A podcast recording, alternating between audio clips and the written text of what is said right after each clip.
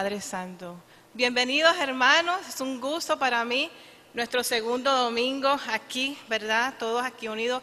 Qué diferente se siente sentir la alabanza, la presencia del Señor aquí con nosotros. Bienvenidos a cada uno de ustedes que están aquí presentes y todos los que nos están viendo desde su casa, Padre Santo Dios. Muy bienvenidos son. Este, estamos en nuestra iglesia hispana de la comunidad, acá, acá en Jamaica Plain. Y estamos muy contentos, estoy muy contenta, muy contenta. Así que quiero dar unas pequeñas este, instrucciones, ¿verdad? El protocolo que tenemos en estos momentos ya por lo que estamos pasando, ¿verdad? Todos aquí vamos a tener nuestra máscara puesta en todo momento. Este requisito, por favor, manténganse las puestas.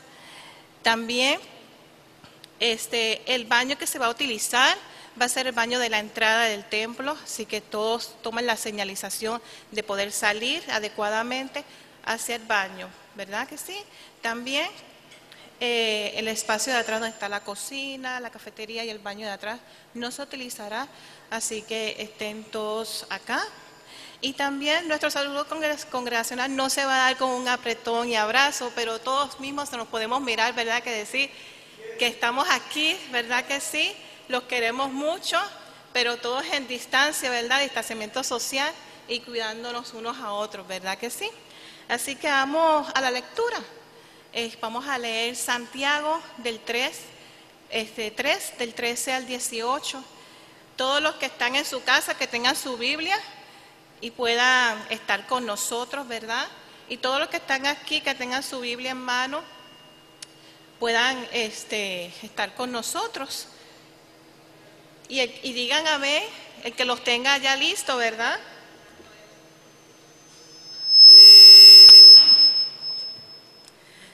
Y la palabra del Padre se dice así, Santiago 3, 13 al 18. Quien es sabio y entiende entre ustedes, entendido entre ustedes, que lo demuestre con buenas conductas, mediante obras hechas con la humildad que le da la, su sabiduría. Pero si ustedes tienen envidia amarga y rivalidades en el corazón, dejen de presumir y de faltar a la verdad esa no es la sabiduría que desciende del cielo, sino es terrenal, puramente humana y diabólica. Porque donde hay envidia y rivalidades, también hay confusión y toda clase de, asociaciones malvadas. En cambio, la sabiduría que desciende del cielo es ante todo pura y además pacífica, bondadosa, dócil, llena de compasión y de buenos frutos, imparcial y sincera. En fin, el fruto de la justicia se siembra en paz para los que hacen paz. Amén. Es una palabra bastante profunda, ¿verdad? Que el Señor nos da en esta mañana. Así que me gustaría que todos cierren sus ojos aquí, este, los que están presentes y todos los que están en su casa y nos acompañen en este momento de oración. Vamos a presentar este momento este, donde venimos a alabar al Señor, donde venimos a proclamar su nombre, donde venimos a decir que Dios es santo, Dios es rey en donde sea, ¿verdad que sí? Así que vamos a orar. Padre Santo, Padre amado, te damos gracias, Señor Dios. Primeramente te damos gracias por este momento, Padre Santo Celestial, que tú nos das de poder congregarnos aquí presencialmente y en casa, Padre Santo Dios, todos conectados unos a otros con un propósito, que propósito es alabarte, glorificar tu nombre, Padre Santo Dios.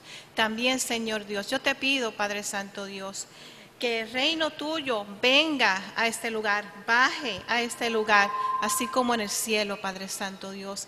Que tu reino baje a la tierra, así como en el cielo, Padre mío celestial. Que sintamos tu presencia, tu Espíritu Santo, tu mover, Señor Dios, en este lugar. Fluye, fluye, Padre mío celestial. Fluye en este lugar, en nuestros corazones, Padre Santo Dios. Muéstranos tu rostro, Padre Santo Dios. Muéstranos cómo buscar tu rostro, Padre mío, Dios. Gracias, Señor Dios, porque podemos saber, Señor Dios, que tú estás presente en este lugar, en cada uno de nosotros, los que nos están viendo, Padre Santo Dios, están presentes y saben muy bien que tú estás en este lugar. Y muéstranos, Señor Dios, cómo buscar tu presencia, cómo buscar tu rostro, Padre Santo Dios, donde encontramos, Señor Dios, en Él respuesta, Señor Dios, respuesta a nuestras necesidades, Padre Santo Celestial, donde buscamos en tu rostro, Padre Santo Señor, y encontramos soluciones, Padre mío Dios. Gracias, Señor Dios, porque tú eres grande y poderoso, Padre mío celestial. Tú eres verdadero, Padre Santo Dios. Y como tú dices en tu palabra, pedid a mí y recibirás en el nombre de Jesucristo, Padre mío Dios.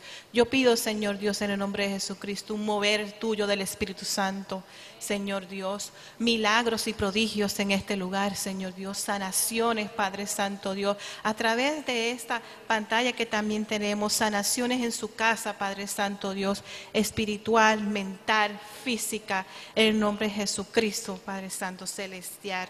Y nuevamente, Señor Dios, como somos criaturas nuevas en ti, criaturas nuevas en Cristo, Padre Santo Dios. Cada uno somos criaturas nuevas, Señor Dios, lo declaramos en tu nombre. Y como tú eres, justicia, paz y gozo, Padre Santo Celestial. Gozo que llena, llena profundamente nuestros corazones. Yo quiero que cada hermano sienta el gozo que tú nos da, Señor Dios, porque más grande el que está con nosotros que el que está en el mundo, Padre Santo Dios. Y rompemos toda cadena, Padre Santo Celestial, rompemos toda cadena, toda atadura, Padre Santo Dios, en tu nombre, Padre mío Dios. Y la alabanza y la gloria por siempre es para ti, Señor Jesús. Alabado tú eres, Señor Dios, glorificado tú eres. Te entregamos este momento, Padre Santo Celestial, y ya estamos sintiendo, Señor Dios, tu presencia, Señor Dios, que rebosa en nuestros corazones. Tu Espíritu Santo, Señor Dios, que nos va a mostrar, Señor, qué es lo que tú quieres para nosotros, Padre Santo Dios. Revélanos, Señor Dios, los dones espirituales que tú nos has dado, Padre Santo Celestial. Revela, Señor Dios, todo lo que tú nos has dado en tu nombre, Padre Santo Dios. Amén y amén. Aleluya, bendito sea el nombre del Señor. Un fuerte aplauso. ¿Quiénes creen que el Señor es todopoderoso? Si usted cree que el Señor es todopoderoso, diga amén. Diga, Señor, yo creo en ti. Confío en tus promesas. Sé que tu poder es enorme. Sé que tu bondad y tu misericordia sobrepasan cualquier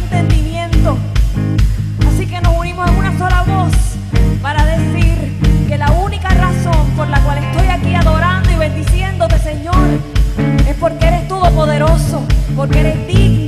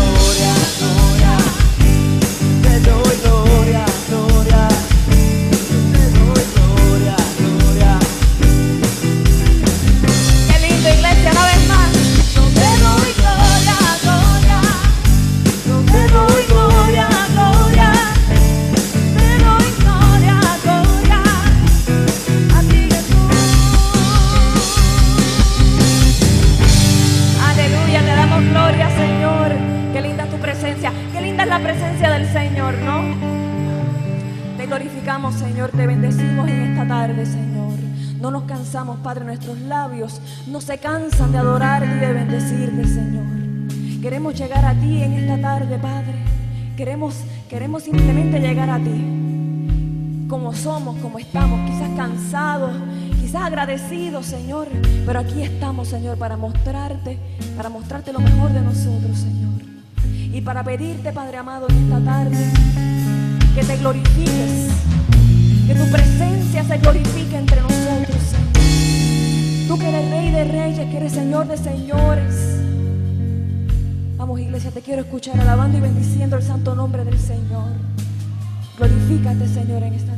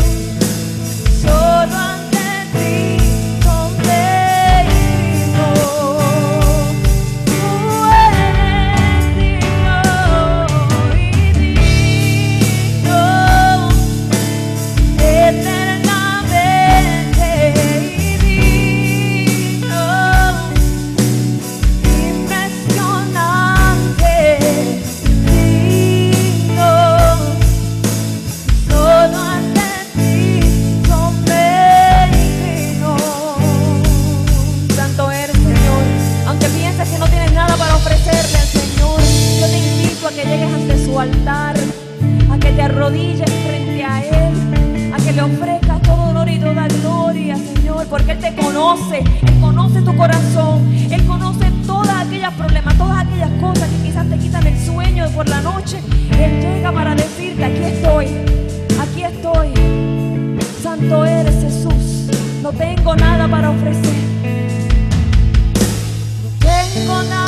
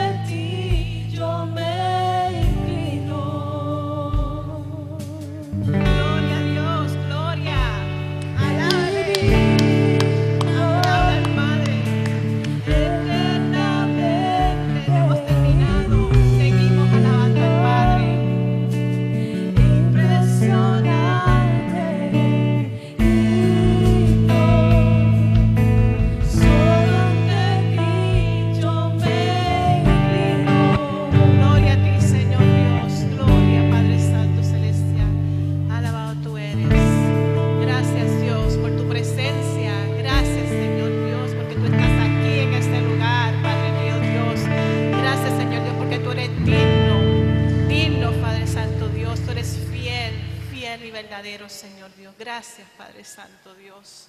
Gracias, Señor Dios, por esa presencia, por este mover de tu Santo Espíritu, Padre mío, Dios. Gracias, Señor Dios.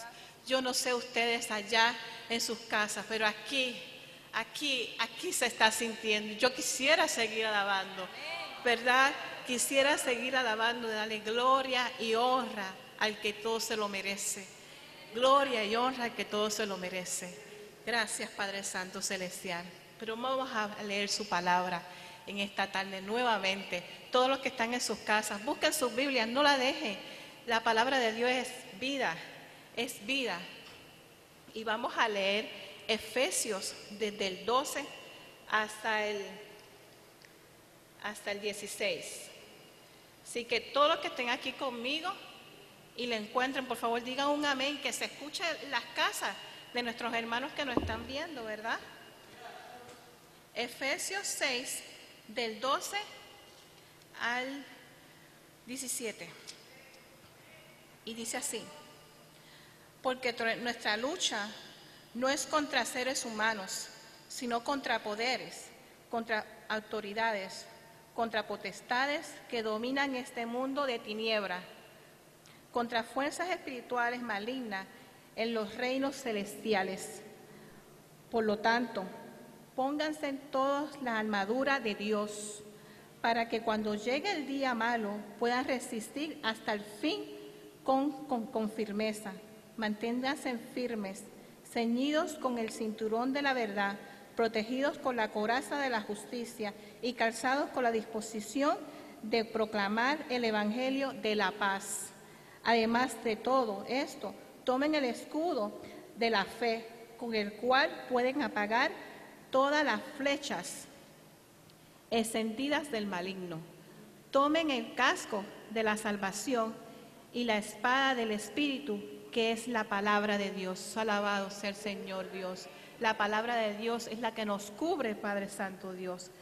Es nuestra espada. El Espíritu de Santo es nuestra espada, Padre Santo Celestial. Y como dice tu palabra, eh, la- la- las flechas, la fe son flechas, flechas que apagan ese fuego, ese fuego que hace el maligno, Padre Santo Dios, para atacarnos a cada uno de nosotros. Así que tengan presente esta palabra que es muy importante. Toda palabra que está en, esta, en este libro llamado la Biblia es vida, es vida y tenemos que vivirla en plenitud, ¿verdad? Así que, sin dejar más preámbulo, vamos a dejar a nuestro pastor, que ya el Señor ha dado palabra para enriquecernos a cada uno de nosotros.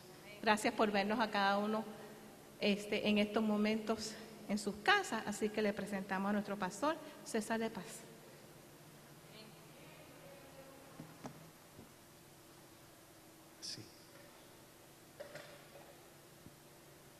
Recuerdo cuando en la iglesia decían, ¿quién vive? Y a su nombre. Una vez más, ¿quién vive? Y a su nombre, gloria, honra y alabanza. Iglesia, que el Señor les bendiga. Qué bueno es verles acá el día de hoy una vez más, mi hermana Rosa, ver a la hermana Norma, ver a Josué, la hermana Adelia, la hermana Norma, ver a todas las personas acá, realmente sean todos bienvenidos a la casa de Dios. Yo creo que nos quedaron debiendo una canción, ¿verdad? Yo creo que nos quedaron debiendo una canción. Manténgase así sentado, por favor, Janet, retroceda acá unos slides. Y antes de entrar en la palabra de Dios, como decía Aracelis, hay un ambiente bastante bonito, un ambiente hermoso que, que facilita mucho la adoración a nuestro Señor. Y hay un canto que dice así, vamos a cantar con la música del cielo. Vamos a unirnos al coro angelical que exalta y proclama al Rey de Reyes y Señor de Señores. Porque le tengo noticias. Usted y yo no solamente estamos cantando acá solos, solas. Hay, una, hay un mundo entero que está en este momento, día domingo, exaltando el nombre de nuestro Señor. Hay un coro celestial proclamando su nombre en alto. ¿Y qué le parece si nosotros nos unimos en este momento y decimos, Señor, te amamos, glorificamos tu nombre, te exaltamos? Puede permanecer sentado, puede ponerse de pie como usted desee, pero yo le invito a que en este momento vayamos a cantar con la música del cielo. La canción es muy sencilla y hay muchas maneras de alabar a Dios. Si desea hacerlo con palmas o levantando sus manos, puede inclusive cerrar sus ojos y decir, Padre, en este momento yo te alabo. Así como hemos dicho que tú eres digno, así en este momento exaltaremos tu nombre. Glorificado tú eres. Decimos así, ¿ready? Vamos. Vamos a cantar con la del cielo. Vamos a cantar alegres porque escuchas cuando cantamos para exaltar tu nombre. Una vez más decimos, vamos, vamos a cantar. vamos a cantar todos acá. De este lado vamos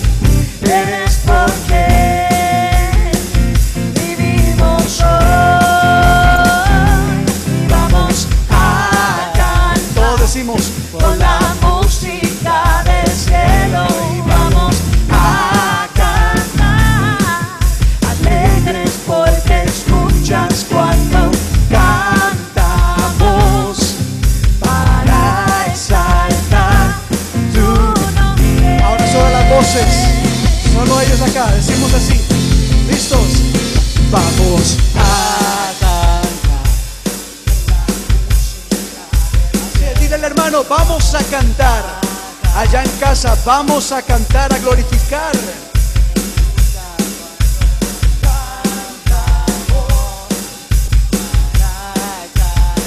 Cantamos para exaltar. Una vez más, vamos a cantar, solo ellos acá. Vamos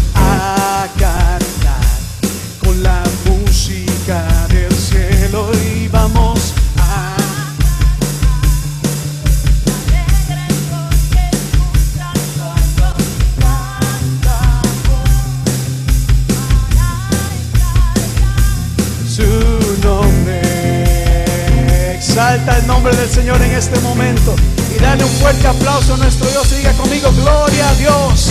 Te alabamos y te exaltamos, Padre, en esta tarde. Aleluya. Mira a la persona que está a su lado, dígale qué bueno que estás en este lugar. Qué bueno, sean todos bienvenidos, bienvenidas a la casa de Dios. Y también dígale algo así, dígale algo así, perdón. Aunque sea con máscara, alaba a Dios. No te quedes callado, no te quedes callada. Que la máscara no sea un impedimento para glorificar el nombre del Señor.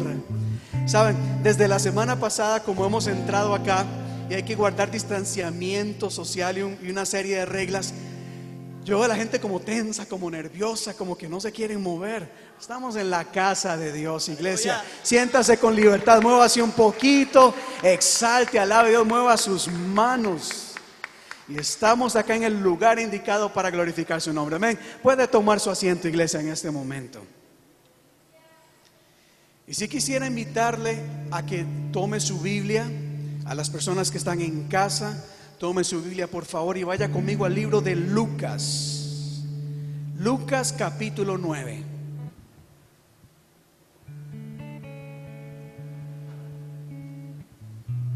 Perdón, Lucas capítulo 9. Vamos a leer unos cinco versículos acá, cinco versículos bastante sencillos. Y voy a dar unos segundos para que lo encuentren porque siempre es importante cuando se comparte la palabra, pues tener la palabra de Dios cerca de nosotros. Aquí voy a tener también una versión diferente en la pantalla, me pueden acompañar. Pero si usted tiene su Biblia, ojalá tenga un lapicero, también un lápiz a mano para que pueda subrayar algunas cosas importantes. Y Lucas capítulo 9, verso 57 en adelante dice así. Iban por el camino cuando alguien le dijo, Jesús, te seguiré donde quiera que vayas. Las zorras tienen madrigueras y las aves tienen nidos, le respondió Jesús. Pero el Hijo del Hombre no tiene dónde recostar la cabeza.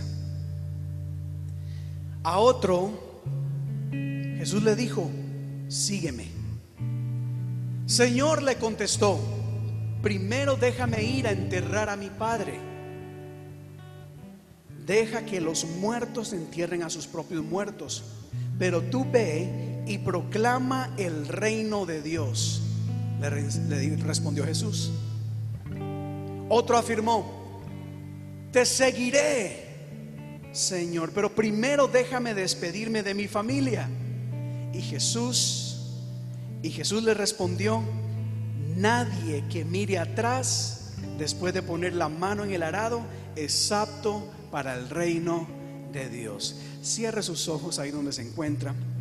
Y diga conmigo, Señor, en este momento, conforme hemos alabado tu nombre, conforme nos hemos acercado a ti en acción de gracias, en alabanza y exaltación, así mismo nos disponemos a escuchar tu palabra. Pedimos, oh Dios, de que esta palabra penetre hasta lo más profundo de nuestro ser. Que sea una palabra que nos edifique, que nos restaure, que nos consuele, que nos fortalezca, que nos exhorte, que nos ayude a ser mejores cristianos, oh Dios, a fin de agradarte en todo momento, a fin de vivir de forma que vaya de acuerdo a tu voluntad.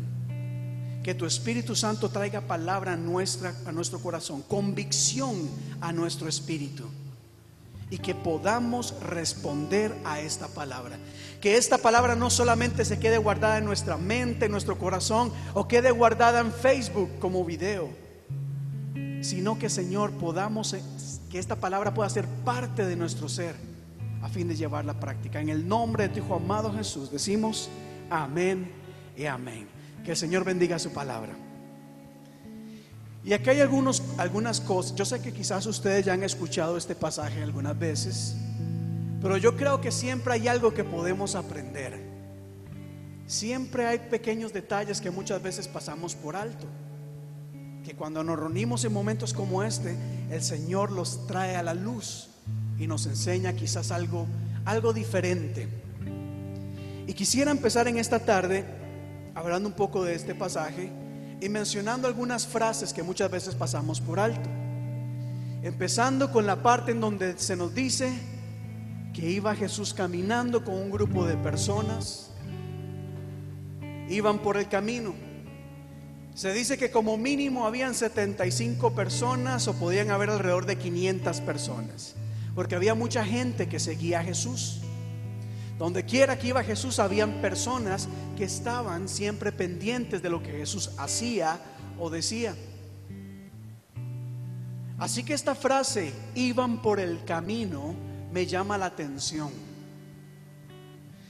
Porque así como estas personas iban con Jesús, creo que hoy en día hay muchas personas que van quizás por el mismo camino con Jesús. Quizás van cerca de Jesús, pero a la vez lejos de Jesús. Note esta frase, Jesús caminaba y alrededor de él caminaban otras personas. Y uno diría, si alguien camina cerca de Jesús, está obviamente cerca de él. Pero qué curioso es ver de que hay gente aún cerca, pero lejos de la presencia de Dios. ¿A qué me refiero? Hay personas que ven al Señor como a cierta distancia. Jesús va caminando, ellas caminan al lado de Jesús, pero de lejos. No al lado de Él, sino a cierta distancia, guardando distancia. Me gusta lo que Jesús dice. Me gusta lo que Jesús enseña. Me llama la atención los milagros que Jesús hace, pero todavía mantengo cierta distancia de Jesús. Hay gente inclusive que tienen cadenitas con una cruz. En su casa tienen una cruz o una Biblia abierta. Hasta se tienen tatuado el nombre de Jesús o una cruz. Pero a Dios lo tienen en el cielo. Tienen algo cerca de ellos, pero a Dios lejos a la misma vez. ¿Y cómo sé yo esto? Pastor, ¿por qué dice usted esto? Porque curiosamente se nos dice que cuando iban caminando de repente, en medio de todos ellos, alguien se acerca finalmente donde Jesús y le dice, Señor, yo quiero seguirte. Estoy dispuesto a seguirte donde quiera que tú vayas. Póngase a pensar en eso por un momento. Porque Jesús estaba rodeado no solamente de discípulos, sino también de simpatizantes o sea, aquellas personas que les llamaba la atención lo que Jesús hacía, pero aún no habían tomado la decisión de seguir a Cristo. ¿Y cuántas veces en las iglesias no vivimos algo parecido?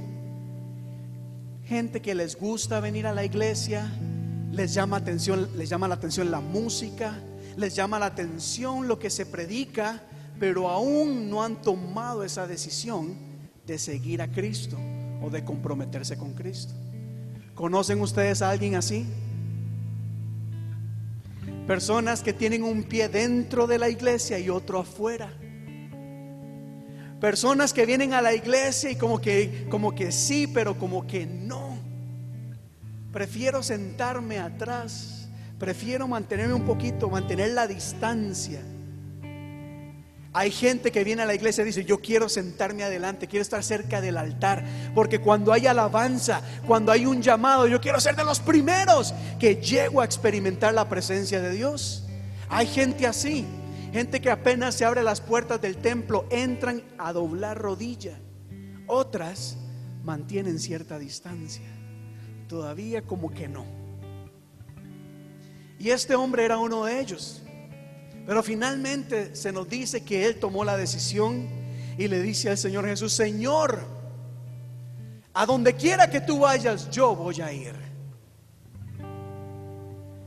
Pero como el Señor conoce los corazones, ¿sabía usted eso? Que Dios conoce lo que hay en nuestro corazón, conoce las intenciones de nuestro corazón.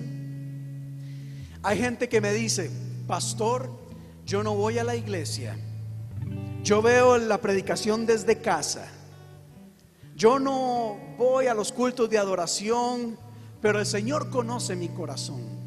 Ah, qué bien, uno dice, sí, qué, qué bueno. Dios conoce que le amas, claro, porque Dios conoce el corazón, pero también conoce cuando pudiendo acercarnos a Él, no lo hacemos. Por eso la respuesta de Jesús ante este hombre es bien inusual. Más, yo que no daría porque la gente viniera a la iglesia, pastor, donde quiera, mire lo que necesite, ahí estoy, pastor. Yo que Jesús me hubiera puesto todo emocionado, gloria a Dios, el Padre está contestando. Ya hay gente que quiere servir, aleluya. Pero Jesús mira a este hombre y en vez de decirle, amén hermano, adelante, vamos, le responde de la siguiente manera. ¿Cuánto lo pueden, pueden leer esto acá? ¿Lo pueden leer? Léalo conmigo, diga así. Las zorras tienen madrigueras y las aves tienen nido, pero el Hijo del Hombre no tiene donde recostar la cabeza. Mediten esto. Piensa en este hombre que dice, Señor, donde quiera que tú vayas, yo voy a ir. Y piensa en la respuesta de Jesús.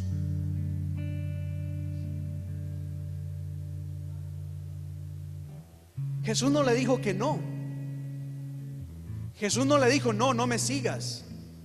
Simplemente Jesús le responde de una manera en donde le da a entender a esta persona que el compromiso de seguir a Cristo no es un juego. La decisión de seguir a Cristo no es algo que podemos hacer un domingo y el lunes renunciar. El próximo domingo reconciliarnos y después apartarnos. Buscar una iglesia que nos gusta y luego mejor otra.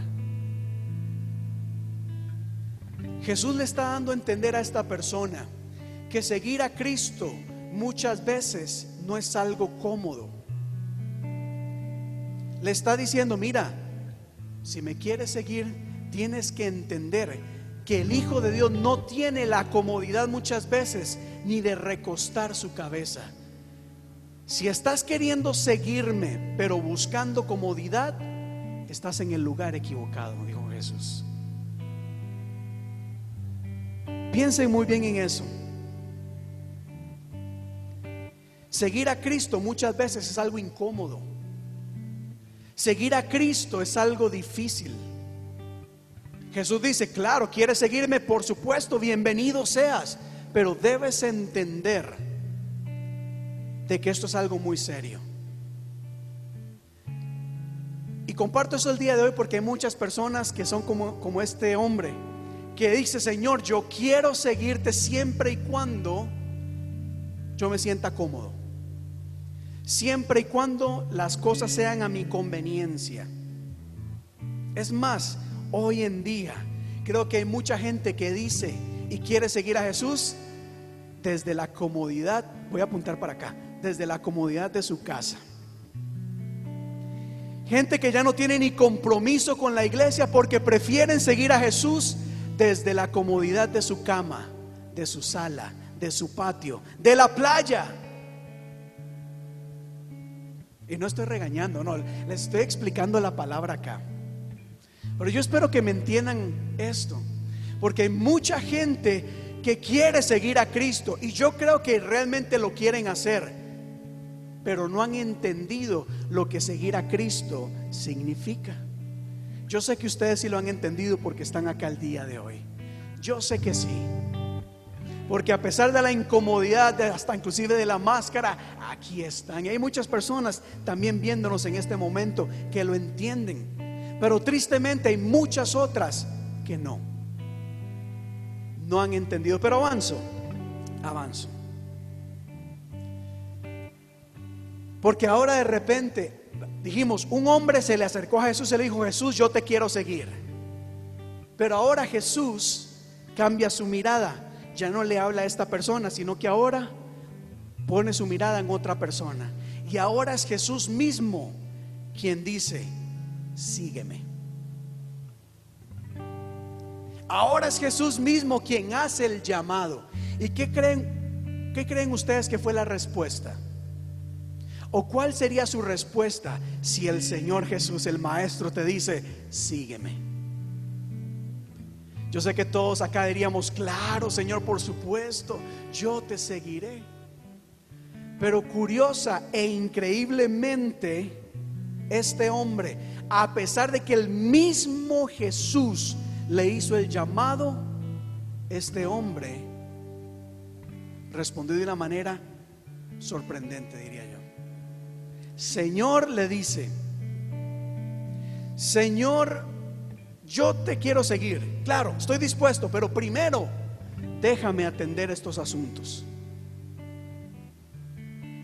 Creo que en la historia esto es algo de sorprender. Me imagino que en ese momento hasta Jesús mismo se quedó sorprendido. Hoy en día no, hoy en día es muy común escuchar ese tipo de cosas. Yo sí me quiero comprometer en la iglesia, pero pastor, primero déjeme terminar mis estudios. Primero, pastor, es que mis niños están pequeños y molestan mucho en la iglesia. Entonces, cuando crezcan, yo vuelvo a la iglesia. Pastor, es que mi trabajo me exige mucho. Cuando organice mi horario, me establezca mi trabajo, yo me involucro más en la iglesia. Así hay mucha gente. Y estoy completamente seguro de que puede venir acá quien usted quiera, apóstol, profeta, un ángel. Que todos diríamos, sí, claro, si es el ángel que me habla, yo lo hago. Pues ojalá. Pero así hay muchas personas que han recibido esta palabra profética. Se les ha dicho, Dios te ha llamado, te ha escogido, tiene un propósito para ti. Y su respuesta en vez de, de gratitud o de acción es, sí, pero todavía no. Tengo cosas más importantes que hacer.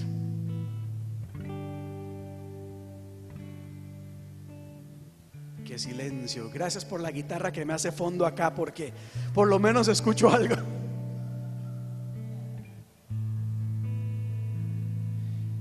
Jesús tampoco le dice no a este hombre, pero le hace un llamado. El hombre le puso una, le dio una razón por la que no podía comprometerse con el Señor.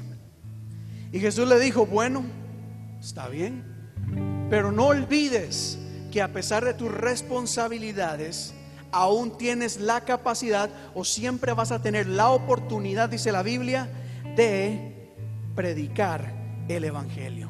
Le dice, ve tú y proclama, ¿qué dice? El reino de Dios. O sea, para aquellas personas que tienen muchas razones por las cuales no se congregan o no sirven o no buscan de Dios, bueno, el Señor aún mire cuán bueno Dios que le dice, bueno, a pesar de todo, siempre vas a tener la oportunidad de predicar el reino de Dios. La pregunta es, ¿cuántas de estas personas están dispuestos a hacerlo? ¿Cómo van a predicar del reino si ni tan siquiera quieren seguir a Jesús, siendo el mismo Jesús quien los ha llamado? No sé si me entienden acá. Jesús termina esta, esta frase o este, esta, esta historia corta dando una palabra muy quizás fuerte hasta diría yo. Porque hoy en día tenemos siempre la idea de que Jesús está, ay, tengo los brazos abiertos, cuando tú quieras puedes venir donde yo estoy, no importa. Mire, seguir a Cristo es algo que requiere mucho compromiso y seriedad y responsabilidad. A tal punto que Jesús termina diciendo, no sé si se ve bien acá en la pantalla, dice, nadie que mire atrás, ¿qué dice acá? Nadie que mire atrás después de poner la mano en el arado es apto, es digno para el reino de Dios. Y yo no sé usted, pero para mí esta es una palabra bastante fuerte. El Señor me confronta a mí y me dice, César, toma muy en serio lo que estás haciendo. Tu decisión de seguir a Cristo es algo muy serio. No puedes andar jugando con tu llamado. Hoy sí, mañana no. Hoy soy buen cristiano, mañana no. Hoy brinco y danzo de alegría, mañana no.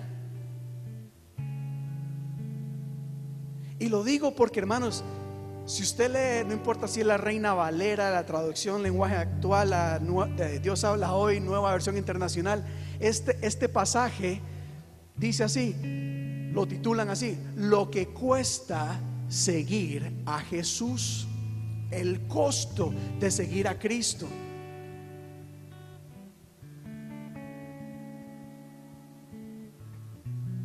Mire a la persona que está a su lado y que le di, esto no está fácil. ¿Saben qué me llama la atención acá en, en esto que acabamos de leer? Que hay tres personas que se le acercan a Jesús. Hay tres personas y Jesús no les dice, vengan, claro, welcome to the team, vamos a trabajar. Jesús les deja ver en serio lo que ellos tienen, lo que su decisión significa.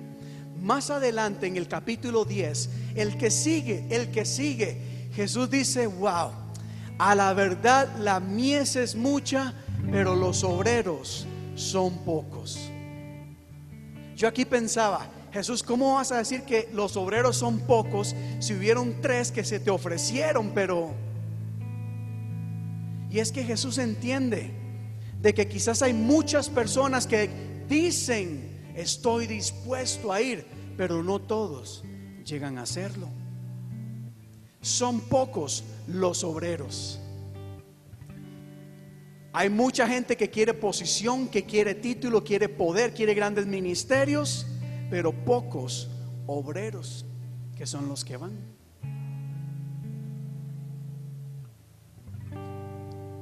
Y yo creo que Jesús nos extiende la invitación a todos y cada uno de nosotros para seguirle. Pero Él es claro y nos dice, mire, esto no es jugando. Más aquellas personas que ejercen un liderazgo. Para las personas que ejercen un liderazgo, esta hermana, esta, esta palabra nos confronta y nos debe hacer reflexionar si estamos realmente tomando con seri- seriedad el llamado que Jesús nos está haciendo. O estamos tomándola a la ligera. Pero avanzo acá, avanzo acá, porque ciertamente vemos tres hombres que pusieron excusas o le dieron razones a Jesús por las cuales todavía no se podían comprometer. Recuerde, Jesús iba caminando, había gente caminando con Jesús, lo veían de lejitos, les gustaba lo que Jesús enseñaba y hacía, pero aún no podían comprometerse con él. Pero démosle vuelta a la página y veamos ejemplos opuestos.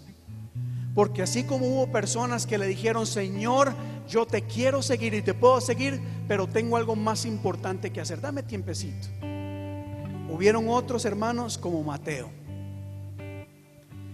Dice la palabra de la siguiente manera. Después de esto salió Jesús y se fijó en un recaudador de impuestos llamado Leví, sentado a la mesa donde cobraba. ¿Y qué le dijo Jesús a Mateo o Leví? ¿Qué fue lo que Jesús le dijo? Sígueme. Sígueme. Jesús no lo evangelizó.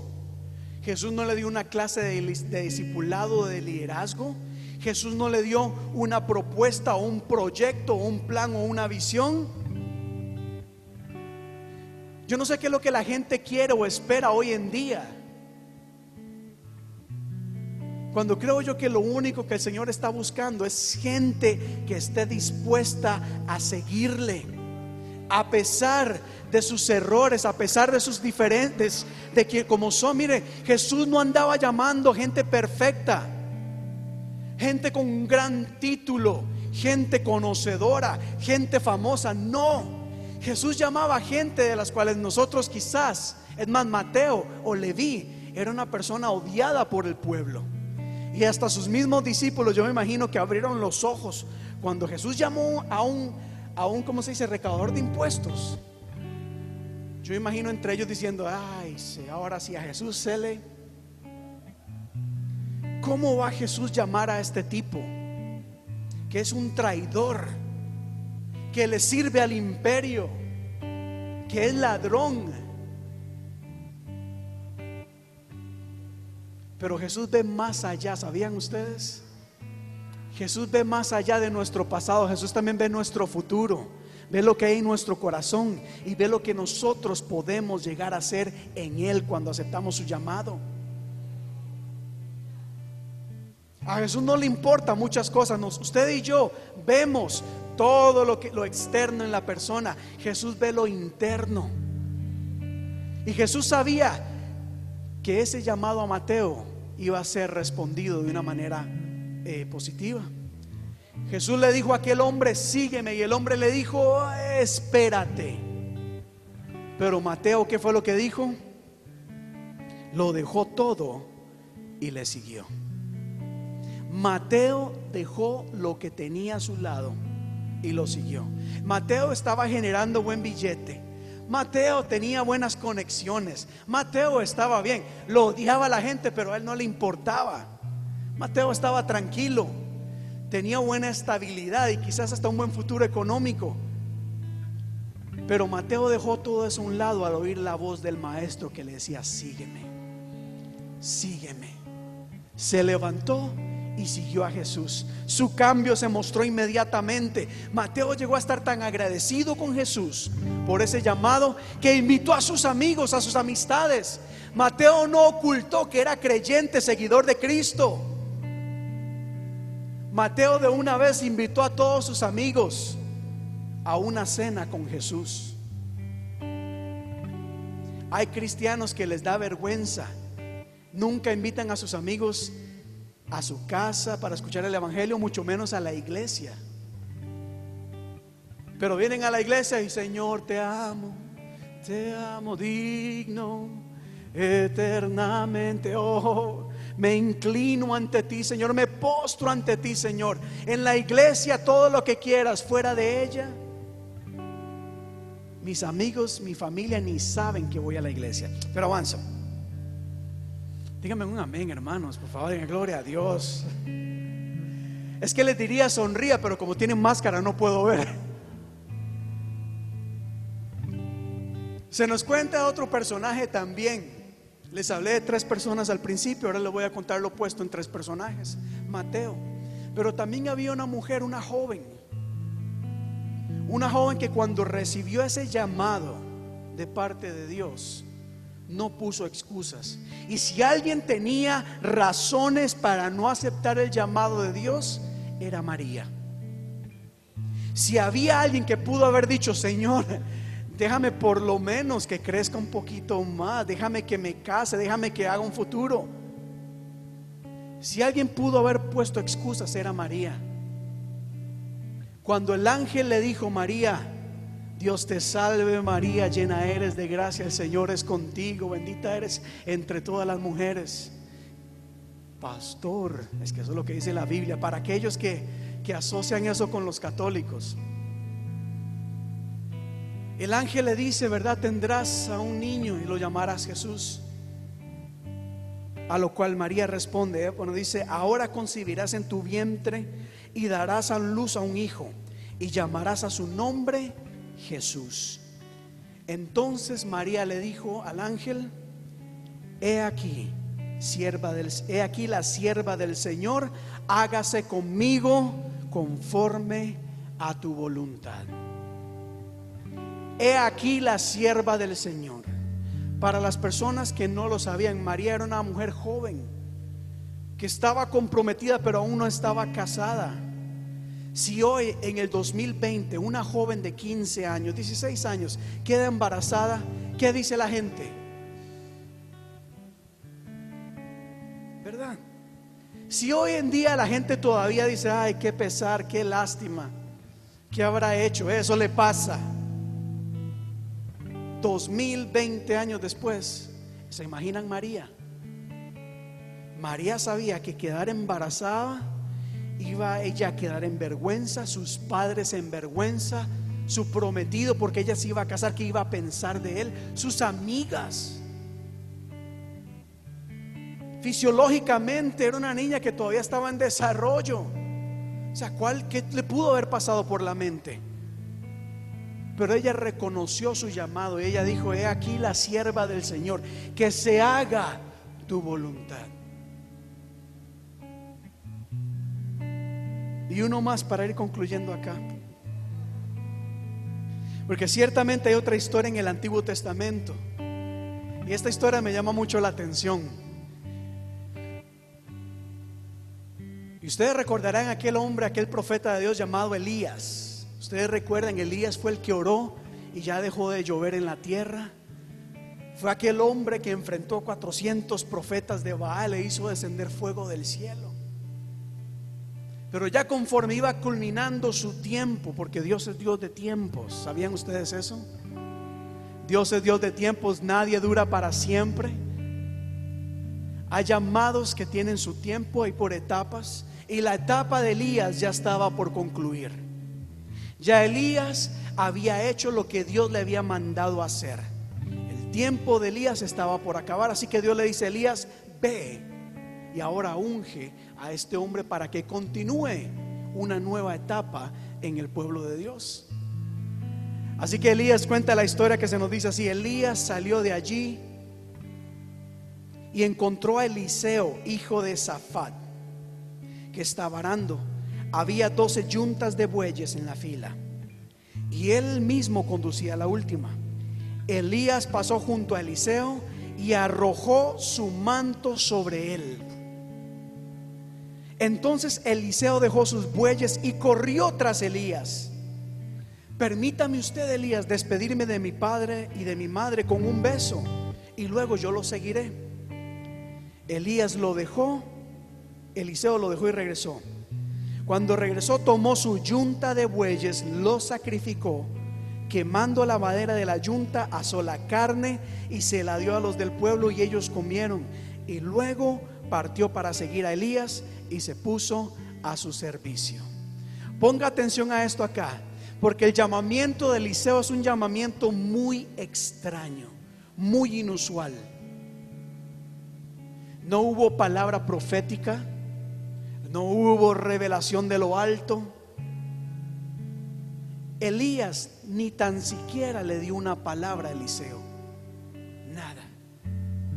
Sin embargo, Eliseo sabía lo que ese manto significaba. Yo me imagino que ciertamente al ver a Eliseo venir, Eliseo reconoció quién era el que venía a su lado. Eliseo continuó trabajando, así que cuando Elías le tira el manto, Eliseo entendía lo que eso significaba. Eso significaba que era hora de dejar su trabajo, de dejar inclusive su identidad, porque iba a asumir un reto nuevo. Ahora iba a tener un llamado profético. Eliseo estaba trabajando, Eliseo tenía una buena familia, tenía una buena posición. Tener 12 yuntas de bueyes no era cualquier persona. Es decir, él estaba tranquilo y bien posicionado. Pero Eliseo, al recibir ese manto, dijo, yo prefiero dejar a un lado esta estabilidad, inclusive un futuro financiero bueno, por un futuro profético en donde Dios va a hacer obras y maravillas, por un futuro eterno. Y para los que no conocen mucho de Eliseo, Dios lo usó en gran manera. Eliseo pudo haberse quedado en casa arando, produciendo. Se pudo haber puesto una empresa ganadera si quiere. Pero muy probable no hubiéramos conocido acerca de Eliseo. Sabemos quién es Él porque Él aceptó el llamado del Señor. Estuvo dispuesto. A tal punto, ¿sabe hermana qué hizo Eliseo? Que esos bueyes con los que Él estaba trabajando los sacrificó. Como ofrenda al Señor cortó esto. Y con la madera con lo que Él araba hizo el fuego. Y todo lo repartió entre los demás como una forma de decir, aquí ya no hay nada para mí. He renunciado a todo esto porque ahora mi futuro está en lo que Dios tiene para mí. en este llamado. ¿Cuántos dan gloria a Dios el día de hoy? Y culmino, culmino acá. ¿Con cuál de todos estos personajes te puedes identificar? A las personas que nos están viendo, ¿con cuál de estos personajes te puedes identificar? Eres de aquellas personas que llegan y dicen, aquí estoy, estoy dispuesto para servirte. Pero cuando te dicen, el Señor te dice que esto es muy serio, que requiere de compromiso, que requiere de sacrificio, de entrega, mejor decides no hacerlo. Eres de aquellas personas a las cuales el Señor llama y le dice, ven, sígueme, que tengo un plan y un propósito para ti. Te quiero usar en gran manera. Pero prefieres decir, ahora no puedo, Señor. Tengo otras responsabilidades en este momento. Más adelante, tal vez sí. O eres como Leví, que cuando el Señor te llama dejas todo, dice, aquí estoy para servirte, para ser usado como tú quieras. O eres como María, que a pesar de lo que implica el llamamiento del Señor, a pesar de la crítica, a pesar de la murmuración, a, a pesar inclusive hasta el peligro de muerte, dice que se haga tu voluntad, Señor, en mi vida. O eres como Eliseo, renuncio a toda mi vida, renuncio a mi pasado y estoy dispuesto a adoptar mi llamado profético. ¿Con cuál de estas personas te identificas? Cierra tus ojos por un momento, por favor. Y piensa muy bien.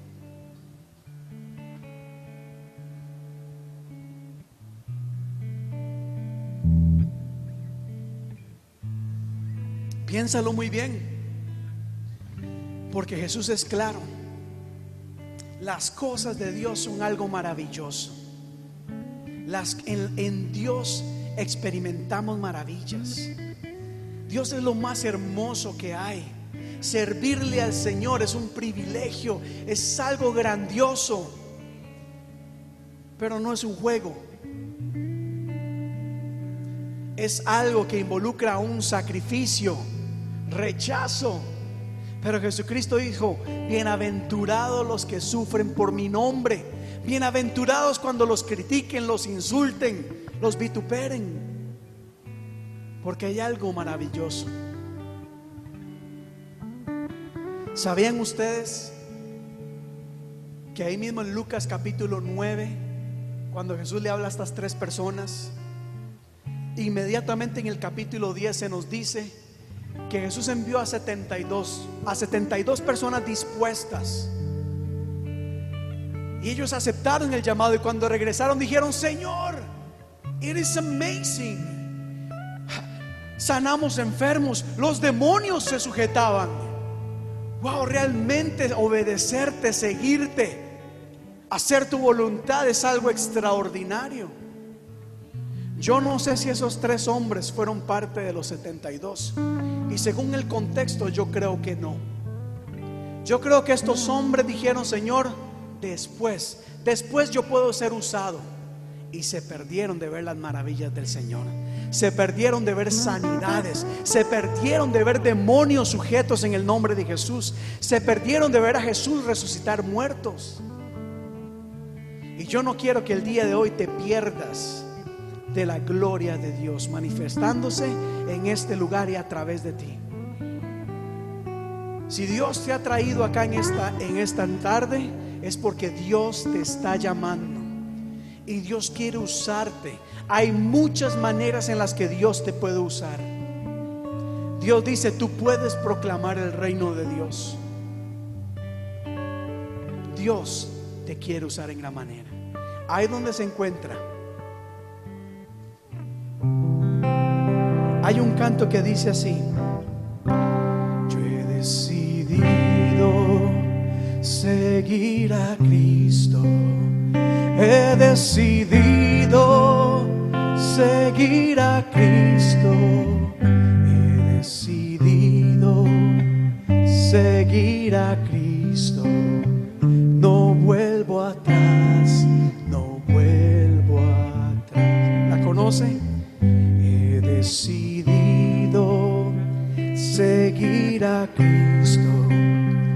He decidido seguir a Cristo. He decidido seguir a Cristo. No vuelvo atrás, no vuelvo atrás. Yo, la última vez que escuché esta canción, lloré, lloré y todavía de acordarme, me, se me hace un nudo en la garganta. Porque fue hace aproximadamente dos años cuando estuve en Israel y cuando estábamos al lado del río Jordán, un lugar en donde va mucha gente del mundo entero a bautizarse. Y eso es algo maravilloso, es una experiencia maravillosa. Yo decidí también bautizarme como símbolo. Y lo más lindo de todo esto, hermanos, es que es ver gente de Asia, de África, de Europa, gente que yo no le entendía lo que hablaban. Hablaban en otro idioma, pero ¿saben qué escuchaba y entendía yo? Donde decían aleluya. Y en su lengua, muchos de ellos, los grupos de diferentes, usted los podía ver. Yo no sabía qué lengua hablaban, pero en su lengua decían así, yo he decidido seguir a Cristo. Yo los escuchaba. He decidido seguir a Cristo. He decidido seguir a Cristo. No vuelvo atrás. No. Yo escuchaba esa melodía y los veía, veía gente llorando, gente diciendo, Señor, yo he tomado la decisión y públicamente confieso y declaro y doy testimonio de que he tomado mi decisión de seguirte a pesar de las pruebas, de la lucha, de la adversidad, de la crítica, de lo que el enemigo levante. No volveré atrás. Seguiré luchando, me seguiré levantando, lo seguiré intentando, pero atrás no regreso porque mi decisión está tomada. Y yo te pregunto el día de hoy, ¿cuántos aquí, cuántos en sus casas han decidido seguir a Cristo? Y si usted lo ha hecho, póngase en pie, por favor, iglesia. No para que yo les vea. Esto no es para mí. Y si usted está en su casa, este es el momento para decir a voz audible. No importa quiénes estén ahí, no importa lo que la gente diga, el mundo debe reconocer que hay gente que ha tomado la decisión de seguir a Cristo. Aunque los demás no lo entiendan, aunque los demás se burlen. Usted y yo sabemos de que en el cielo hay una legión de ángeles aplaudiéndolo, diciéndole, ahí en la tierra, Señor, hay un pueblo que ha tomado la decisión de seguirte, que no ha renunciado a creer en ti, que no se ha ido en pos de otros dioses. Hay gente que ha, ha preferido seguir el dinero, ha preferido seguir los placeres, ha preferido seguir la fama. Pero usted y yo somos diferentes. Somos una iglesia diferente y hemos decidido seguir a Cristo. Digamos así, yo he decidido seguir a Cristo. He decidido seguir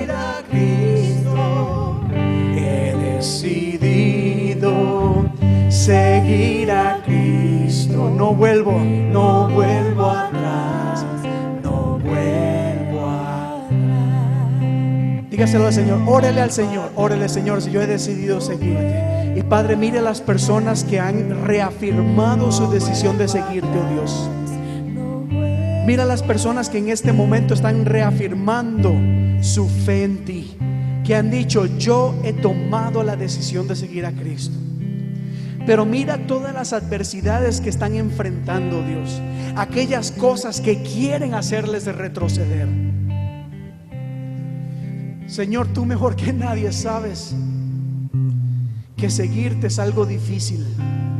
Mira aquellas personas que están luchando con la burla, con la crítica, con la vergüenza, con el temor, con los ataques del enemigo, con cosas que quieren hacerles renunciar de seguirte.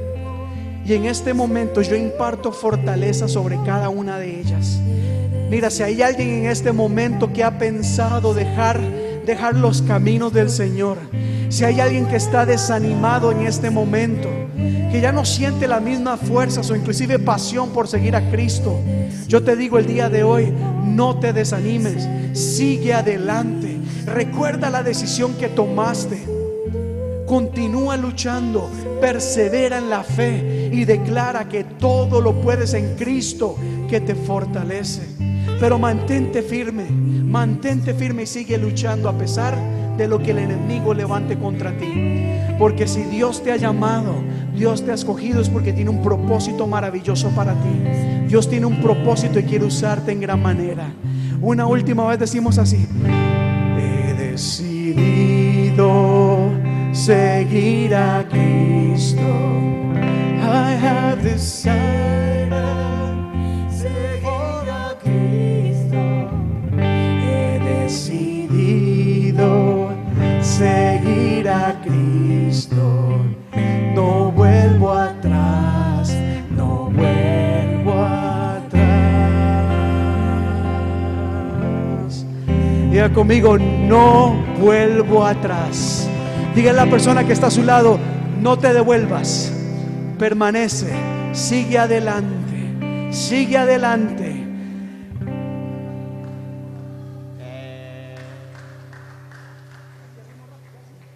Vamos a ver, no, sigamos aquí.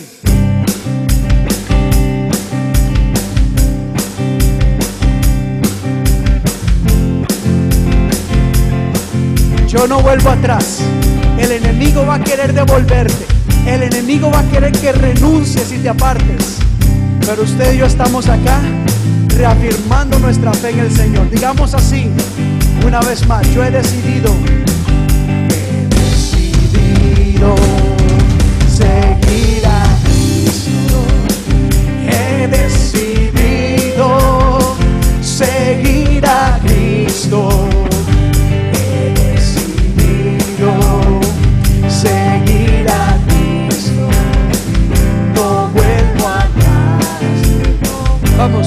Vamos, yo he decidido, yo he decidido. Yo he decidido. Dígale a Alex. Seguir a Cristo.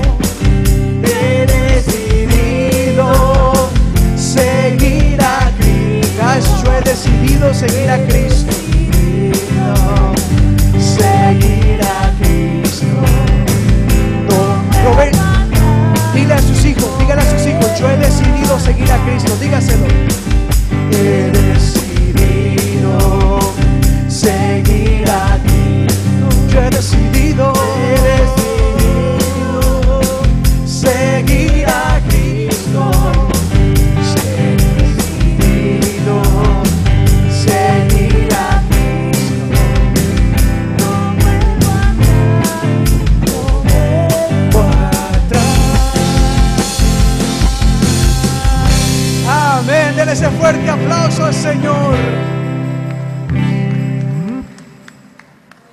Se lo dije así. Que mis hijos sepan que yo he tomado la decisión de seguir a Cristo. Aunque no lo entiendan.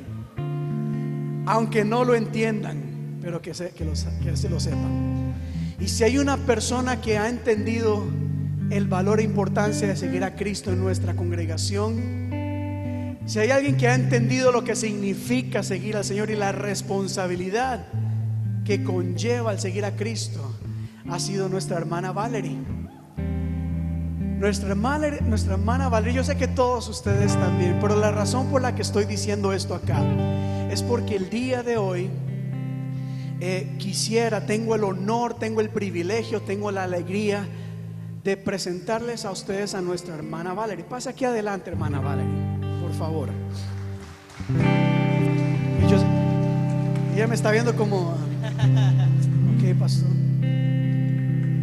Y ciertamente ah, hemos hablado de la seriedad que conlleva seguir al Señor y la responsabilidad de servirle. Y Valeria es una mujer que ha entendido esto. Ella ha dedicado toda su vida a servirle al Señor. Para las personas que nos están viendo, yo sé que ustedes también conocen el testimonio de Valerie, una mujer de Dios, una mujer guerrera de Dios, una mujer con mucha experiencia ministerial. Valerie sabe lo que es enseñarle a los niños, sabe lo que es estar en la danza, sabe lo que es cantar, sabe lo que es venir a limpiar en la iglesia, sabe lo que es hacer muchas cosas. Y la Biblia dice que Dios honra a quienes le honran. Y Dios siempre anda en busca de personas que estén dispuestas a servirles en lo que sea. ¿Verdad? Y el día de hoy quisiera eh, compartirles con mucha alegría que después de mucha oración y después de ver el testimonio de Valerie en nuestra iglesia, hoy quiero presentarles a Valerie como la nueva líder de mujeres en nuestra congregación. Valerie es la nueva eh, mujer líder del ministerio de mujeres. Es una mujer que, ha- que entiende lo que este reto significa. Una mujer que no solamente entiende el reto, sino también tiene un gran corazón por cada uno de ustedes, mujeres. Valerie les ama. Valerie es una mujer entregada por ustedes y una mujer que tiene un deseo muy grande por servirles. Acá en la iglesia, yo sé que nosotros nos llamamos líderes, pero nosotros no somos líderes, somos servidores. Estamos acá para servirles, para ayudarles, para guiarles, para trabajar con usted. Porque servir a Cristo es difícil. Hay muchas cosas que nos quieren hacer retroceder. Pero Valerie, cuando hablé con ella, Valerie ha aceptado y ha dicho, yo estoy dispuesta a ayudar a mis hermanas a seguir adelante. Así que Valerie, eh, ante todo, muchísimas gracias por aceptar este reto. Yo sé que usted es una mujer de Dios, es una mujer a quien yo admiro mucho. Póngase por acá para que si las personas, este, la- para que la gente la, vea. Valeria es una mujer de gran testimonio, una mujer de Dios. No solamente de Dios, sino una mujer con mucha capacidad, muy inteligente, con mucho dinamismo. Y sobre todo, como les dije, una mujer que les ama. Así que iglesia, quiero presentarles a Valerie como la nueva líder de mujeres. Ella está aquí para apoyarlas en todo momento. Ya ha estado trabajando con nosotros en los últimos meses y continuará haciéndolo. Por el momento de manera diferente, ¿verdad? De manera virtual, pero se vienen cosas lindas y maravillosas para el ministerio de mujeres. Les pido, hermanos, de verdad, mis hermanas, que la apoyen en gran manera.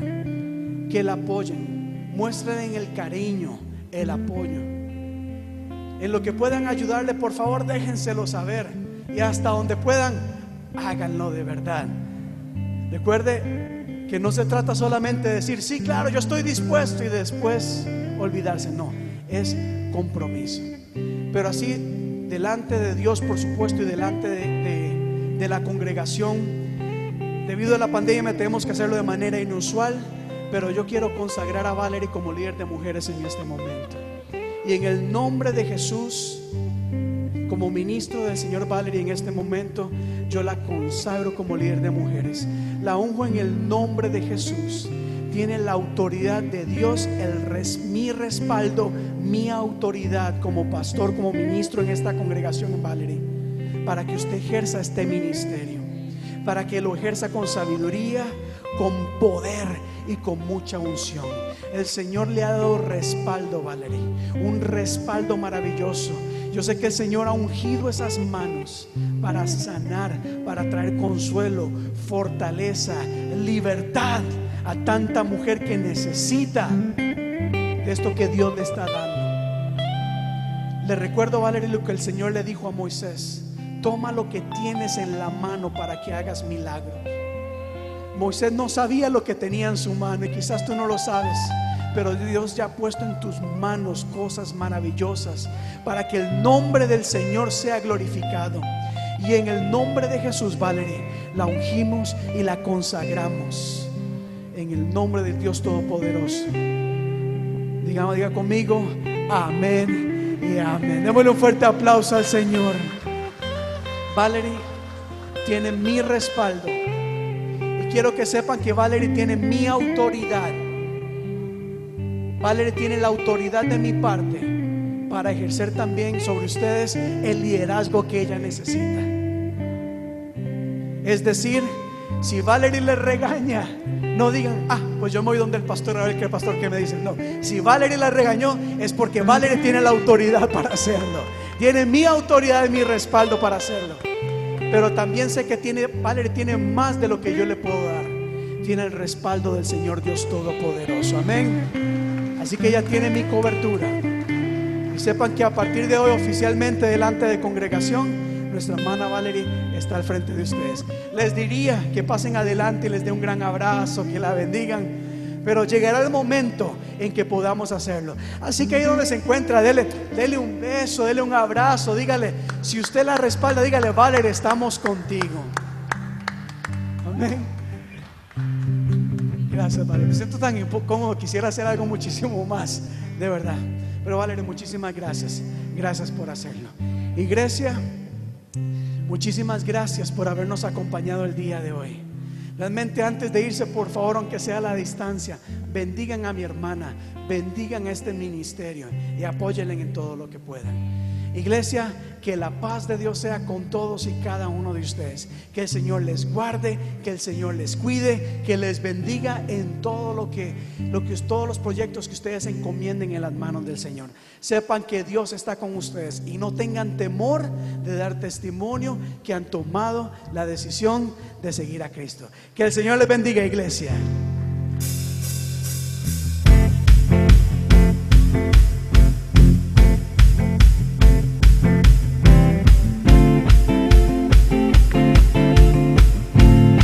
Dios les bendiga, iglesia. Dios les bendiga. Gracias. Recuerden por favor salir por la parte de atrás. Ir saliendo todos por el, la- el lado derecho. En mucho orden vamos a ir despidiéndonos saliendo.